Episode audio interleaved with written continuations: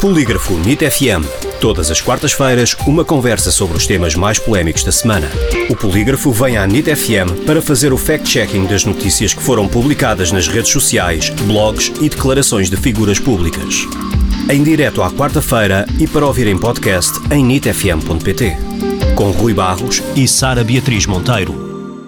Bem-vindos a mais um Polígrafo NIT FM. Como sempre, temos o fact-checking semanal com a jornalista do Polígrafo, Sara Beatriz Monteiro. Olá, Sara. Olá, Rui. Tudo bem?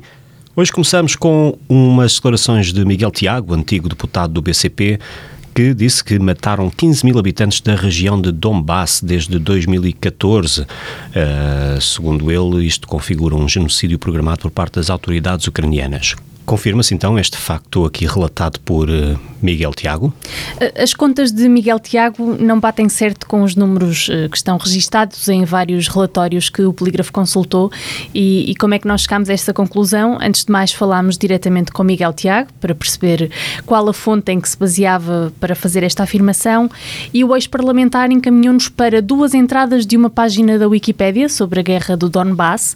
Nós analisámos essas entradas e concluímos que as duas fontes fontes contrariam o militante comunista.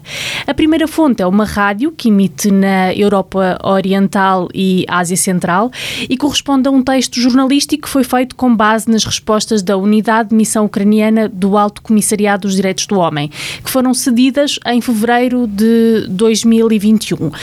No artigo é revelado que as mortes que resultaram deste conflito estariam entre as 13.100 e as 13.300, mas não se explica a que se referem estas baixas, se são civis, se são militares, eh, se são ucranianos, se são russos.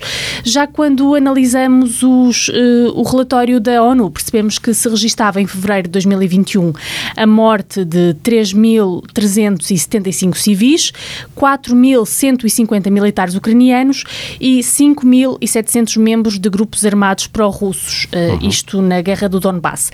Em conclusão, nenhum relatório da ONU confirma a tese de que terão morrido 15 mil habitantes do Donbass desde 2014. Passamos agora para o novo programa do governo e o PAN acusa o governo de, de, de não ter no programa uma única medida para a proteção animal. O polígrafo foi verificar e o que é que se passa? Uma pesquisa pelas palavras animal e animais no programa do governo revela que este não foi um tema esquecido. Ao contrário do que diz o PAN, encontramos no documento três medidas que incluem esses termos e que dizem respeito à proteção animal. A título de exemplo, o governo promete o reforço das medidas de sanidade vegetal, saúde e bem-estar animal e estabelece ainda como objetivo evoluir para uma agricultura mais sustentável que integre o desenvolvimento e aplicação de tecnologias mitigadoras associadas à alimentação animal. Isto estou a citar o programa do governo, naturalmente.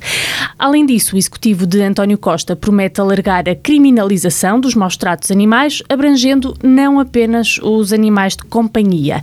Conclusão: a afirmação de que o programa do governo não tem uma única medida eh, para a proteção animal é falsa.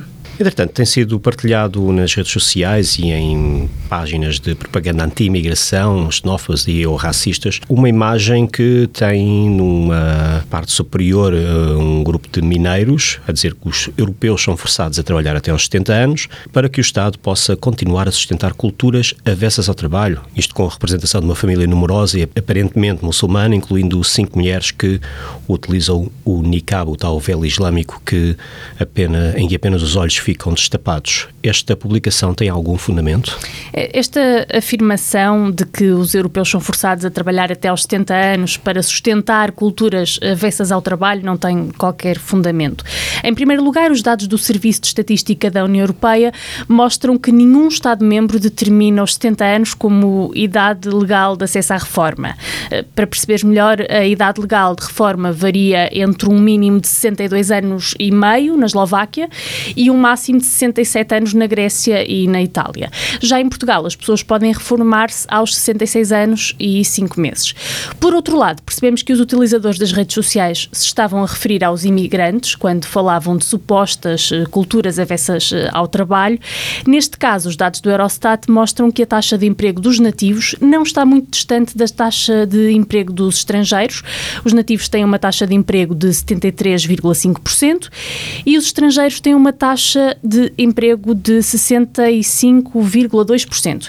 E mesmo que a distância fosse maior, uma taxa de emprego de 65,2% não é propriamente um comprovativo uh, ou sequer um sinal de culturas avessas ao trabalho. Aliás, em alguns países, como, como é o caso de Portugal, a taxa de emprego dos estrangeiros é mesmo superior à dos nativos, o que faz com que esta mensagem seja ainda mais uh, injustificada. Portanto, esta afirmação não só é falsa, como é também racista e xenófoba. Com o aumento dos preços dos combustíveis, voltou a circular nas redes sociais uma publicação sobre uma invenção japonesa de 1949. De acordo com o Post, o país criou nesse ano um automóvel elétrico que podia viajar até 200 km com apenas uma recarga. Será que estes dados apresentados estão corretos? De facto, o Japão inventou um carro elétrico no final dos anos 40, mas há algumas imprecisões uh, no texto que, que, circula nas redes sociais. Em primeiro lugar, este carro foi criado por uma empresa japonesa em 1947 e não em 1949, como é referido nas publicações. Depois, ao contrário do que se diz no post, o carro tinha uma autonomia de 96 km e não de 200 km. É uma diferença considerável.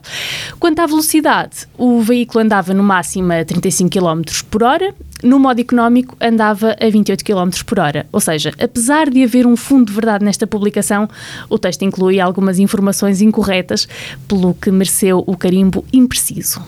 Muito bem. Obrigado, Sara. Obrigada. Voltamos para a semana então com mais fact-checking com o polígrafo NIT FM.